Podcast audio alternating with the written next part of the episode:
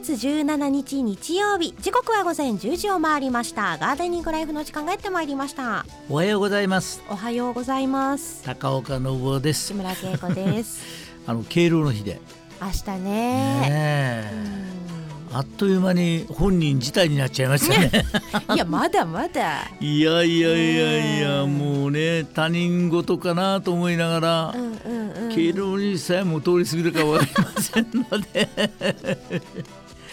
ねえでも昔はねあの老人老人の日ですか？なんかね名前もね。おおそうなんですね。う。ん、老人の日を改めて敬老の日というね。それでも敬うねうん。方が絶対いいので、こっちの名前の方が絶対いいですよね。ねまあそんなことでございまして、うん。あの今朝も1時間お付き合いよろしくお願い申し上げます。はいそれではこの後1時間はガーデニングライフでゆっくりとお過ごしください。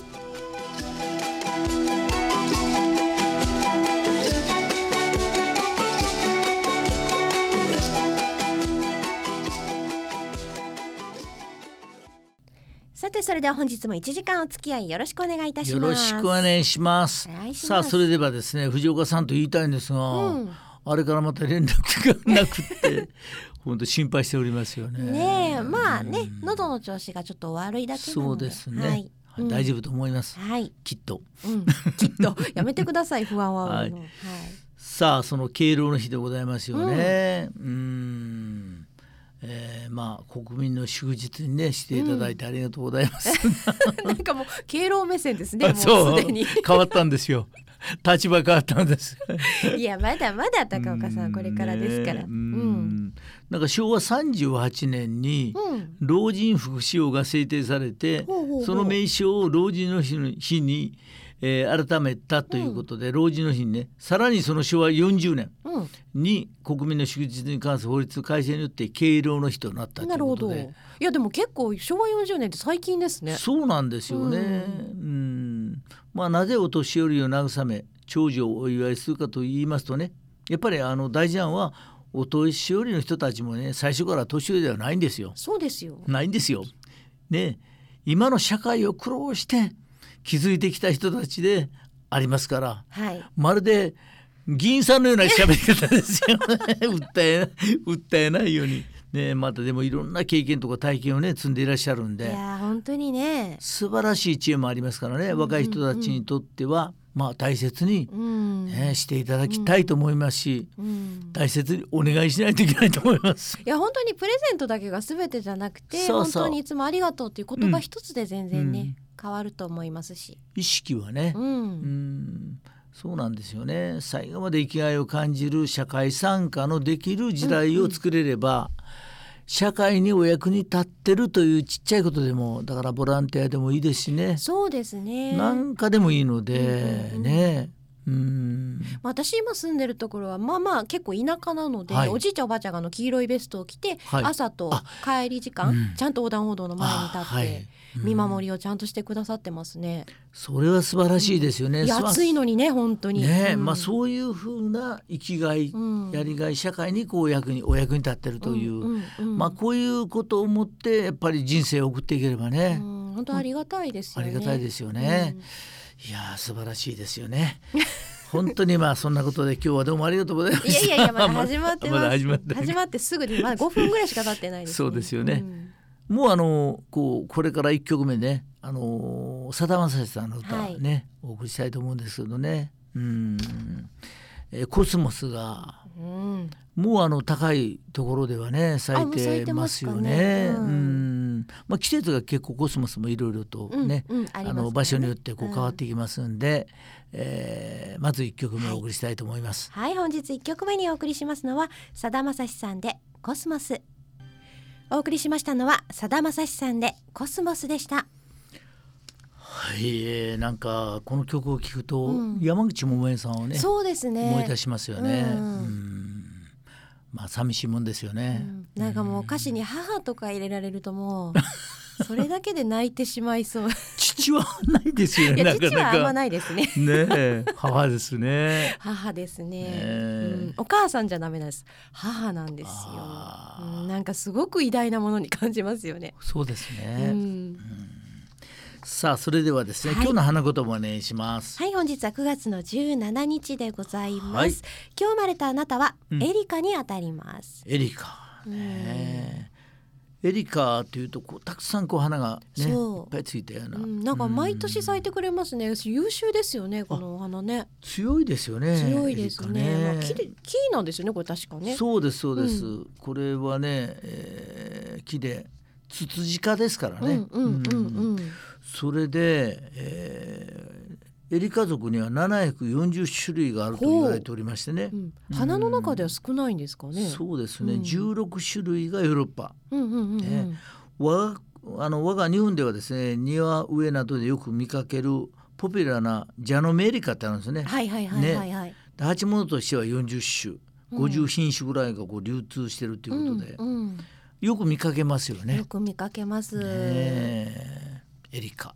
名前がもう可愛いですよねそうそうそうそう。うん。さあそのエリカでございます。はい花言葉参りましょう花言葉は孤独孤独。だそうです、はい。花占いです今日生まれたあなたえ何かを探したり始めるのであればまず行動することです。うん。あなた一人で悶々と思いを巡らすだけではいつまで経っても進めません。えまず行動を起こせばまあ近い未来にいろいろと出会えるかもしれませんよ。寂しが寂しがってばかりいてではダメです。えとにかく立ち上がって一歩でも前進することをお勧めします。ということです、うん、励ましてくれるんですね。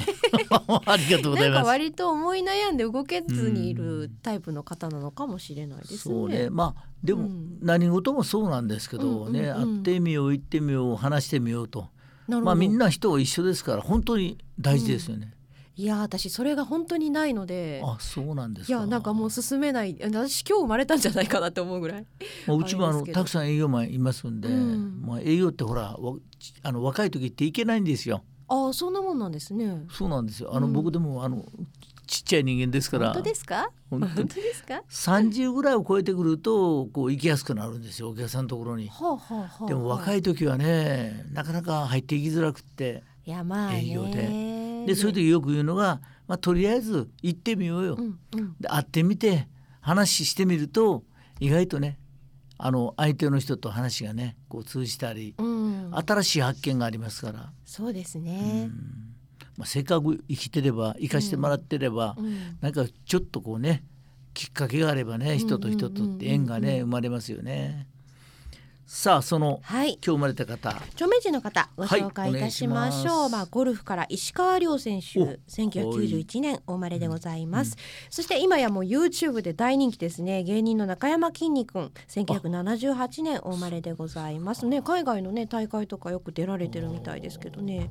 そして歌手の千秋直美さん1947年お生まれでございます。はい、えー、1192年うん会ってみよう、源実朝さん。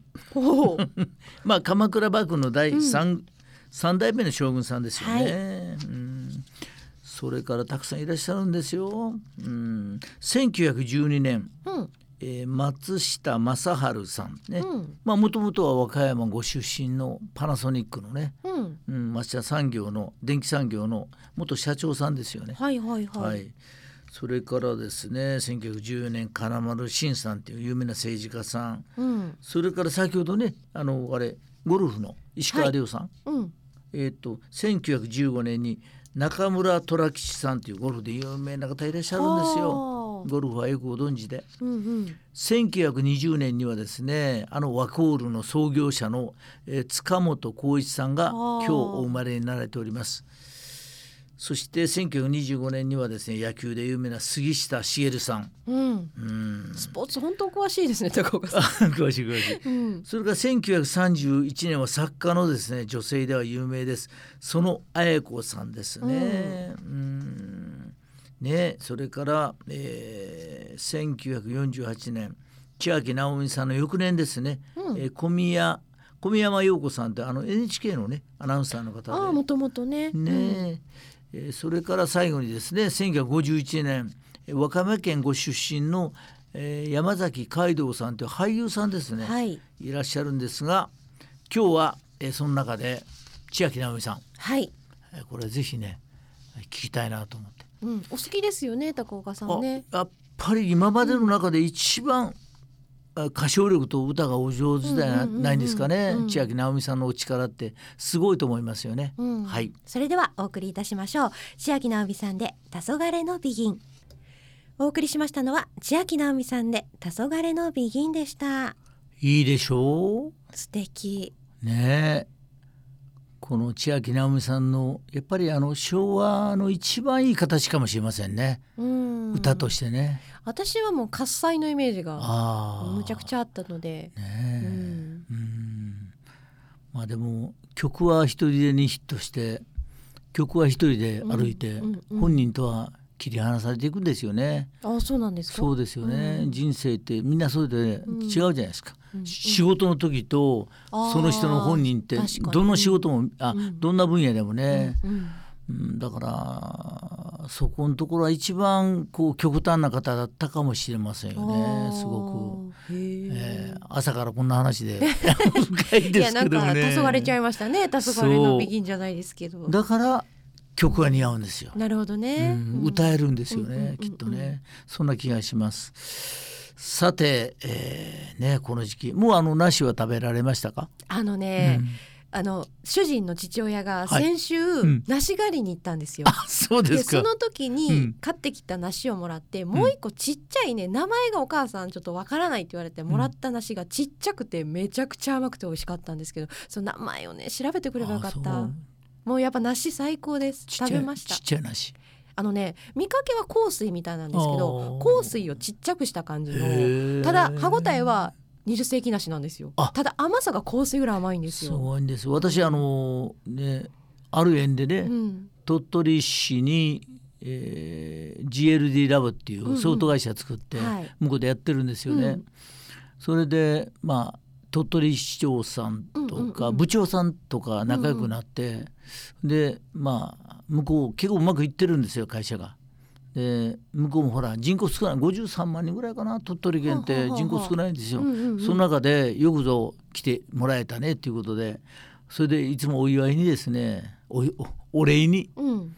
まあ PR だと思うんですがあの鳥取を代表する、えー梨。うん。まあもちろん20世紀梨でしょうけども今流行りのあの新幹線っていうね。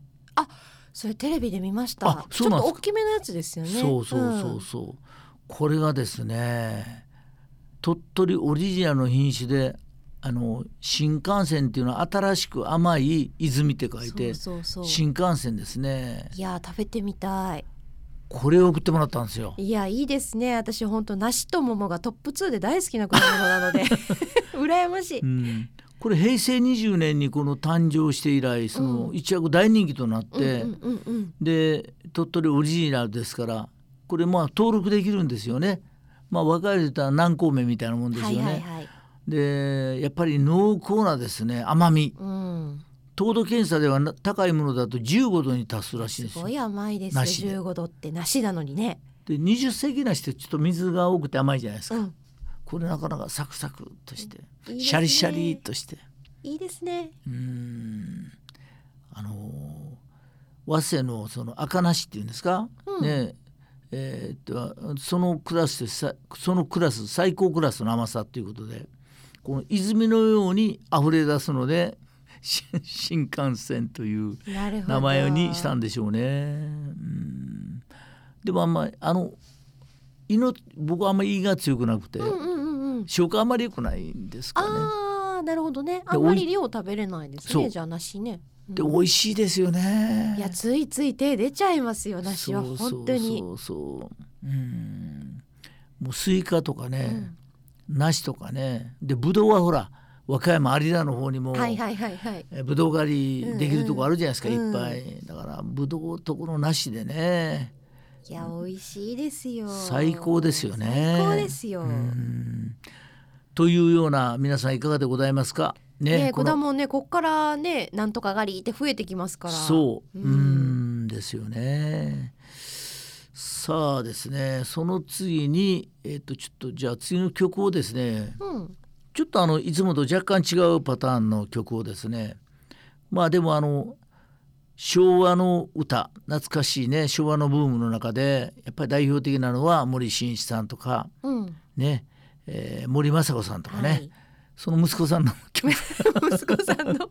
長男長男、昭和の曲で来るかと思えば、うん。う、ん、半分ぐらいの方はもしかしたらご存知かもしれませんけど、うん。半分の方は誰っておっしゃるかもしれませんけど、まあでも映画のね主題歌にもなった曲なのであそうですか。多分知ってる方は多いんじゃないですかね。うん、えーワンオクロックっていうんですね。はい。うん、ワンオッケーロックっていうこれ確か前に聞いたことあると思うんですけどその、えー、と24時間過ぎて1時でも OK ってコンビニスストアで OK とかって、だからワンオクワンあそういうことなんですそうね 1, 1時間1時でも OK っていうへえ初めて知りました。あそうですか。んうん。のような気がするんですけど。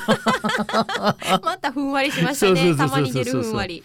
でもあのねええーえー誰だっけ、うん。あのーどなたでしょ女性の歌手で、う、うん、えーっと英語で歌う、えーっとあれ、えー、ど忘れしましたね。誰だ赤く咲くのは死ぬ花って。藤恵子のむ娘さんね。宇多田ヒカルさん。宇多田さん、うんうん。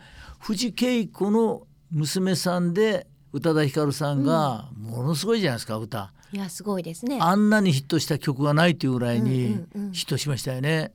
アメリカでも、はい、それに類するぐらいです。今度男性ですよ。うん、ねえこの二人の、ねえ、森雅子さんと森進一さんのうん。息子さんがこんだけ歌えるかどうか、サブレットですさあ皆さん聞いてください。まあ素敵な曲なのでまあのんびりとねこの時間、ね。茶でも飲みながら、朝ね。はい、はい。聞いてください。うん。お送りしますのはワンオクロックで Wherever You Are お送りしましたのはワンオクロックで Wherever You Are でした。はい、えー、最後は賑やかになりましたけど歌唱力がありますよね。すごいですね。ねえ、ううん。ん、高なんとかさんでですよね。だから高って言うんですよね。高さん、うん。ねえ。いいですね、うん。まあどうなっていくんでしょうねみんなね。いろいろですね。うん。親は見てるんでしょうね、でもなんかすごくタカさんと森進一さんはね、仲良く写,、真をね上げてらっしゃったりしますから、うん。いや仲いいんだなと思いながら、みんな苦労するんでしょうねきっとね、うんさあ秋といえばですね、まあ栗拾いということで栗がねうん、少しずつ出てきてますよね。うん、出てきてます。うん栗好きですか？もう大好きですよ。あのね渋皮むくのめちゃくちゃ嫌いなんですけど、はあはあはあ。の終わった後の達成感がすごいので。ああそうなんですね。渋皮むきと、あれ皮こう渋皮をうまく剥ける方法ありますよね、あ蒸したら。一応あのあ蒸すんですよね。私はなんかハサミみたいななんかそういうの使いますけどね。ああそうなんですよ、そのハサミを作ったあの新潟県三条市うん、のうん。菊和さんという方が担当で三人そうなんですね。お知り合いなんですね。うん。あのね栗むきってあるんですよ。ありますあります。ハサミみたいになってて。てあれを作った方とたまたま知り合いで。そうなんですね。ううん。ん懐かしい、うんうんうん。まだあのお元気ですけどね。あそうなんですね。ううん。んあの傑作ですよね。通販でこう売るって言ってもう20年以上前にそのやつ見せてもらって、うんうんうん。うんええと思いながら考えてますよね。いやあれ便利ですよ、ねえ。うん、でその、まあ、夏が過ぎてねこう暑さもこう一段落してうん、秋ですよね、はい。気候もよく出かける。そんな時期にこう外へ行って秋のおすすめはやっぱり栗拾いうん、ですよね。丹波とかね栗がそうですよ。大きいんですよね。うん。ねまあ秋の味覚の代表ですけど昔はよくあの台風が来て、うんうん、で近くで。落ちちゃうんですよ。それを拾いに行くのが楽しみで、うんうんうんうん。台風の楽しみってあったんですよ。いやわかりますけどね。わかるうんうん。ます。わかります。でうちもあのあれですよ。裏にあの稲を作ってたんで。はい、台風来たらバーッとこう風舞うとみんな倒れちゃうんですよ。うんだからもう台風来たら大変だったんですけど、うんうん。まあ一番いいのは学校休めることですよね。ね子供の頃楽しかったんですけどね。なんかしらでお袋も一応仕事してた、ではいはいはい。父親と母親が一緒にこう工工場でね、うん個人商店みたいにこうやってて、で台風の時はそばにいるわけですよね。なんか嬉しかったですよね。いつもいないお母さんがねいてくれるんでうねんで終わってから外行ったらこう木とかいっぱいこうねバラバラしてるんですけどちょっとこう坂登っていつもの大きい、うん。えー栗の木の下見たら落ちてて、えー、それをこう楽しみにね拾いましたよねうん。栗拾いっていう。うん。あのあれですかキャンプ場とかそんなん行ってやるとかそどう栗拾いはどういうふうにして行かれるんですか？私はね、うん。もう本当に黒拾い農園にもう行くしか手段が私の年ではもうなかったので。農園で、そうですね、はあ。うん、農園ってどんなとこで行く行かれるんですか？あ淡路にもあるんですよ。あそうなんですあかってそこに行ったりしましたね、うん。ん。ね。いやだから自然にあるのってだからすごいなと思う。今のお話を聞いてて、はいはい。そう台風で落ちてるとか、そう。うん、そうなんですすごいなと思いました。ううん。ん。だって今はほらあの熊が出るとかねそんな話になるじゃないですかいや確かにね、んもうあの当時はね本当になんか山のものをシーの実とかね、うんうんうんの実わかりますか？わかります。時代が少しあってよかったですねもちろんです。私結構なお年なんで大丈夫ですよ。あそんなことないですだいぶ全然違うじゃないですか。ねえまあだからそういうこう山の幸っていうかね、こう秘密の食べ物みたいなとこもあるしいやわかります。なんかここは自分のテリトリーっていうとこありますよね。そうそうそううんそうそう、ねえまあそうなんでした、さあそれではですね次の曲いきましょうかねはい続いてお送りしますのは、はい太田博美さんで9月の雨お送りしましたのは太田博美さんで9月の雨でしたはい昔はね、うん。本当に綺麗でしたね。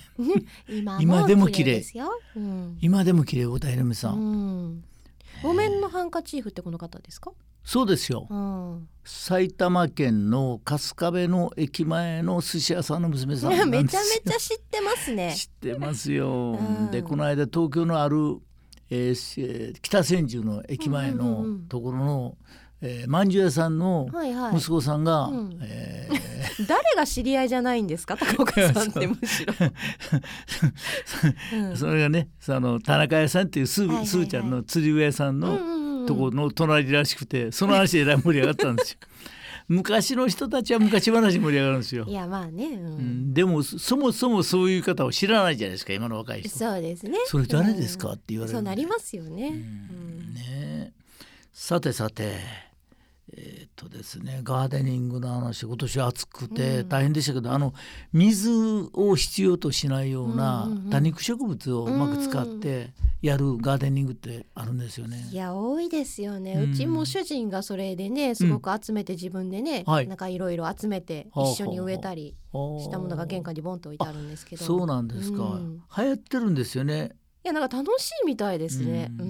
んあのロックガーデンととか、まあ、ドライガーデンとかって言いますけど、うんうん。うんまあ、ドライガーデンはそもそももう水が、えー降らないようなオーストラリアの。そうん。うロックガーデンはまあそれに近いんですけどこう石の間の水が行きわ行き渡らなくてもそこにこううまくこうね自然にこう出したそう私今一番やりたいんですよそれが。何を？ロックガーデン。あ。えなんかかっこよくないですか？なんか見た目もそうですけど、そうん、今流行ってるんですよ。あやっぱりそうなんですね、まあなんかよく見かけるなと思って。一応あの私もあの日本 DIY 協会の理事やって、でたまたまこの間うちの隣がそのまあ、えーそういうワークショップなんですよ。うんうんうん。で前日に練習ですって言って、はいはい。先生方集まって女性の方ばっかりですね、はい。集まって。それで盆栽講をやってうん。こうずっと「どんないいね」とかって言って。うん、でやっぱり石を持ってきてその間にこう多肉植物をこうこう植えていくんです。かっこいいんですよ。いやもうすごくやりたいです、うんただねうち本当ワークショップっていうのが近所にないのでいや本当に行きたいんですよねあるのであれば、ううん。んまあ、だからワークショップというのをみんなでやったらいいんですよ。そうなんですよ。うん。あのね話は、話は飛びますけどね、そのねワークショップ的なものを今ウェーブであアバター入れてできるじゃないですか、あそうなんですか、うん、ちょっと今考えてるんですよ。えめちゃくちゃいいと思いますよ。中野にですね、うん。アバターのいっぱい立ち飲み屋さんってあるんですよ。えどういうことですか？目の前にアバター女性あのアニメみたいないねアバターえそんなのがあるんですか？この前にこう一人二人三人でこう出てくるんですよ。えそれ中の方はどこにいらっしゃるんですか？中の方はえーっと多分奥にいらっしゃるってことですかね？それは昔でしょ？今はウェブのあそっか。ウェブ上に。いてても大丈夫ウェブ上にいるんでです。あーなるほどなるほど。でそこにこう映るんですよ。なるほどなるほど。であのアバターってすいませんね皆さんこんな話。アバターっていうのはその顔形がアニメの女性とかこう男性とか作れて、うんうん実際その中は自分が入れるんですよ喋れるんですよ。ほんで中野の駅前でこう立ち飲みをする時に、前一人じゃ寂しいじゃないですか。はいで人も大変でしょ？うんでもうアバターでこうずっと。で中はおっちゃんかお姉ちゃんか何でもですね声は娘さんになれるんですよ。まあ今ニュースとかではね VTuber みたいなあ形で、ね、ち近い近い VTuber そうそうそう。近いですよね。っていう言葉聞いたことある方いらっしゃるでそこから発想してですね、うん。じゃあワークショップで植物の先生が後ろにネット上のウェブでね、うん。うん、こうついてで向こうでこううん。いろいろとやる、まあ VTube みたいな VTuber って言ってもみんなちょっと分かりづらいと思うんですけど、カメラでこっちで撮ったものがうん。目の前でこっち移動してそれで喋るのは自分が喋れると生で。そうそれに合わせて絵がまあ絵ではないですけど動くってことですよね。アニメ調のこん女性がこうね「今こうでこうで」って言ってそんな気持ち悪くはないとめちゃくちゃ言うなそれは。そうなんですよ。そういうものをねやったらどうかなって目の前でそのね先生が後ろでこう見せてくれてうん。で一緒にこう立ち飲み屋じゃなくてガーデンのワークショップでね。園芸のワークショップでみんな集まってね。いやどんなに遠いそとこの先生でも大丈夫ですもんね。う。ん。うそれ今度やってみようかなっていろいろ考えてるんですよ。でもその前に僕の命が持つかなとか大丈夫大ですよ。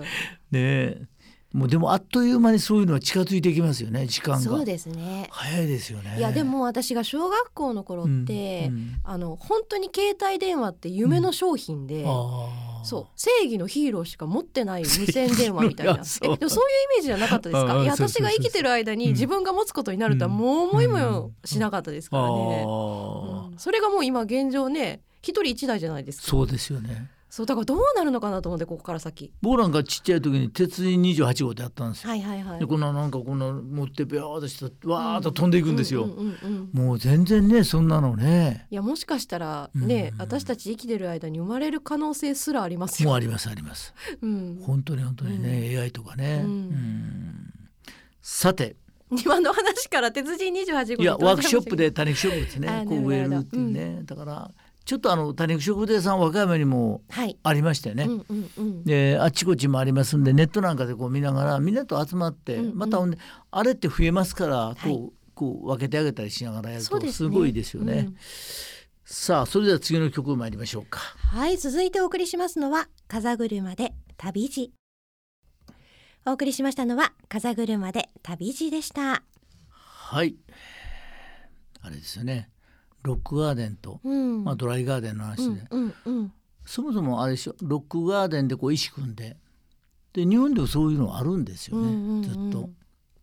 でその間にあの場合によったらあの日本のつまあツツジみたいなもあのとか、ーはいはいはいはいはい。なんか雰囲気わかるでしょ？そうですね。うん、そんなんでもいいんですよね、うんうん。でもドライガーデンはそもそも雨が少ないところうでん。やるからやっぱり多肉性の、うん、えーね。ものでそう、うん。うんあのセダムってわかりますかね？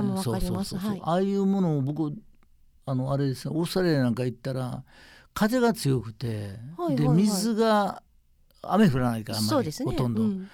だから植物はもうほぼ立ってても風が強いとか飛ばされる部,、うんうん。部分のこう住宅のこう土手のようなところまあわずかな庭ですけど、うん。そういうところにはその多肉のものでなおかつ水はあんまり必要なくって、うんで自分で水をためられてで水がなくても生きていけるようなものうんうを組み合わせてるんですよね。へえ。だもうそもそも植物を知ってる方はそういうものをこううまく庭の中にこううんやって水をやらなくても本当いけるんですよね。まあ、空気中に水分ってありますからね。あそれもありますね。そうそうそれでいけるってことですよね。そうそうそう。うん。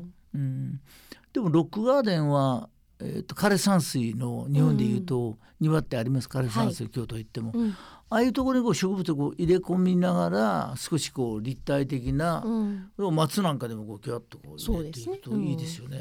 うんいやいろいろ幅広がるんですよね。そう、んそう盆景作れたりね、うんうんうんうんできますよね。録画で、あかっこいいですよね。こう石のところ。本当やりたいんですこれ。おお庭に作りたい。あ、そう。どんな感じの イメージですか？まだ全然イメージ湧いてないんですけど、まあもううんうんうんめちゃめちゃ初心者なんで、はいはいあのはい。うちね、うん空いてる土の場所が結構あって。それをどうしようかっていう話、はいはい一時期はそのドッグランにしたいかあらはい。芝にしようって話をしたんですけど、うん。うん。それじゃもったいないからうん。一角何かにしようはいということでまず一つが、あの一段上げてうん。野菜を育てる。はい。でもそれでも余るから残りどうしよう。じゃあかっこよくしたいって話になって私が興味のあったロックガーデン。やりたいと。それいいかもしれないね。うん、あの石でこうちょっと立体的に組みながら。そうなんですでよ。植栽の部分だけ残してたらいいんでしょ？そうです。でみんなこうひ結構石拾ってきてうまく組み合わせしたり、うんうんするんですよそうなんででうち野良猫が多いんですよこの辺。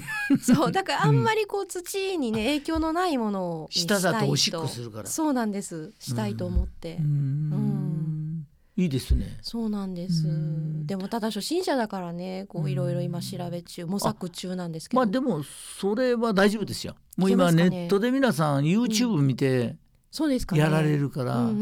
何をしたいかはもう石をただどう組むかだけで、うん。あと雨降ったら流れないようにさしていけば。そうですね。そうそうすると多少排水がいい方がいいから、そうするとやっぱりドライっぽくなるんで、はあ、そうですうね。ん、だからやっぱり水気の必要なものはあんまりやらなくてそれなりのところをうまく配置すれば。ちょうどね、うん。上二階のベランダがあって、うん。雨があんま当たらないんですよ。はいはいだかはいらちょうどいいのかなと思う。ちょうどいいかもわかりませんね。と言いながらもう皆さん11時前ですよ。はい。あ、本当ですね。そう、うん。ね。お腹も空いてくるし さあ最後の曲何にしようかなというところでございますけども。はい。はい、今日はお願いします。松さんのはい。曲をご用意しておりますのでお送りいたします、松任谷由実さんで冷たい雨。さてお送りしてまいりました。ガーデニングライフそろそろお別れの時間でございます。はい、えー楽しい歌いい歌か、うん、ねいろんな歌も流しましたけど、うんうん。やっぱりあの地域でこれからうん。さっき言ったあのブドウ狩り、はい。えーそれから梨とか梨狩りね。うん。果樹果樹園が結構あちこちありますからね、うん、和歌山特に多いですしね、そうだから和歌山でせっかくね、うん、えー生まれて暮らせば、そこのところをもう身近なところでも果樹を植えとくっていう手もありますよね。そうですね。もうご自分でね、ううん。ん今年なんかまあイチジクが延々と連日もう買うとかじゃないでしょ。私も里帰りした時言ってましたなんかすごくイチジクがたくさんもらったって。言ってました。そう。で買うとなると高いんですよ。でもそうですね、うん。イチジクってねどんどんどんどんもう幹のこんなところがビュうんそう。ービューと出てくるんですよ。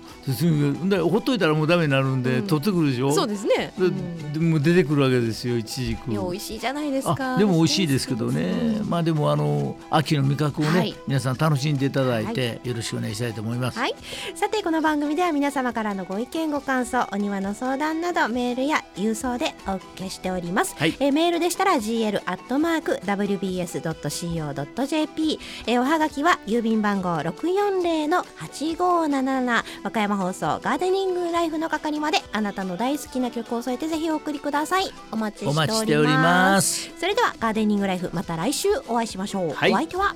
高岡の冒頭木村恵子でした。皆様本日も良い一日を。また来週